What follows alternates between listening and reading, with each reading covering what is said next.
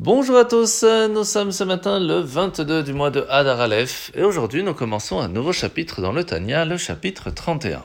L'Anmorazaken aujourd'hui va nous parler de la force du Yetzerara, ce mauvais penchant qui se trouve en nous, chacun de nous, et qui va essayer de nous faire tomber, de nous faire fauter, et même à un certain moment de nous, de nous rendre tellement tristes que nous n'allons même pas réussir à remonter la pente. Et c'est pour cela que pour pouvoir gagner contre cette tristesse, et même à un certain moment jusqu'à une certaine paresse qui va nous donner l'envie de ne rien faire de la journée parce qu'on se sent inutile, on se sent sans aucun but dans la vie, ces deux possibilités, on peut gagner lorsque l'on va utiliser les mêmes ruses que le Yetzerara contre lui. Un peu comme quelqu'un qui coupe du bois et prend une hache qui est faite de fer mais aussi de bois pour pouvoir tenir.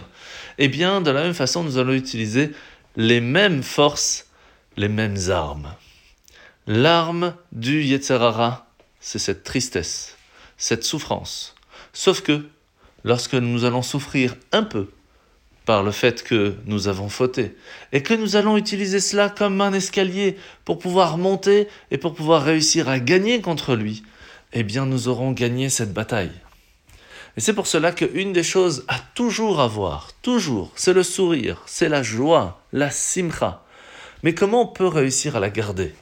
La première chose à savoir, c'est que nous avons une âme, nous n'avons pas qu'un corps.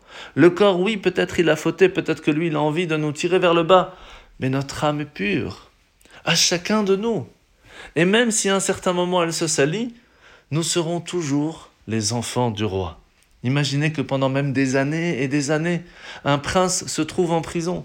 Le jour où il sort et qu'il prend son père dans les bras, le roi est heureux de voir son fils, qu'il soit propre ou qu'il soit sale.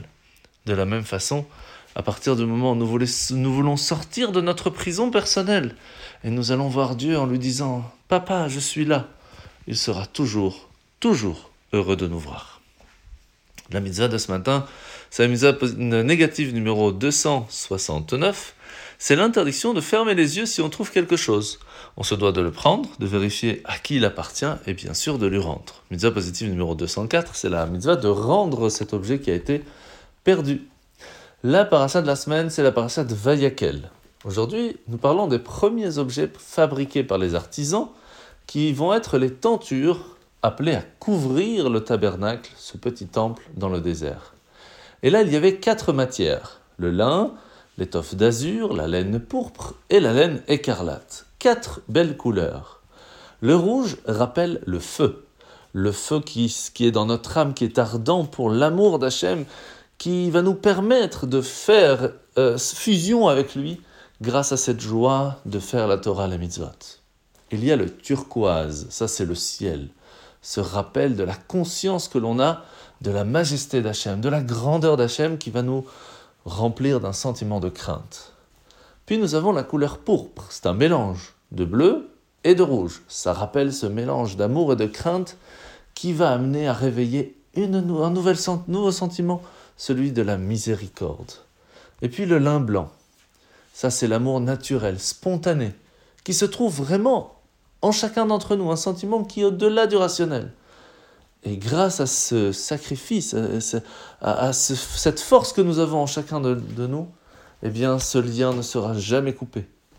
Et c'est pour cela que chacun de nous a toujours la possibilité de s'attacher à Hachem. Bonne journée à tous et à demain.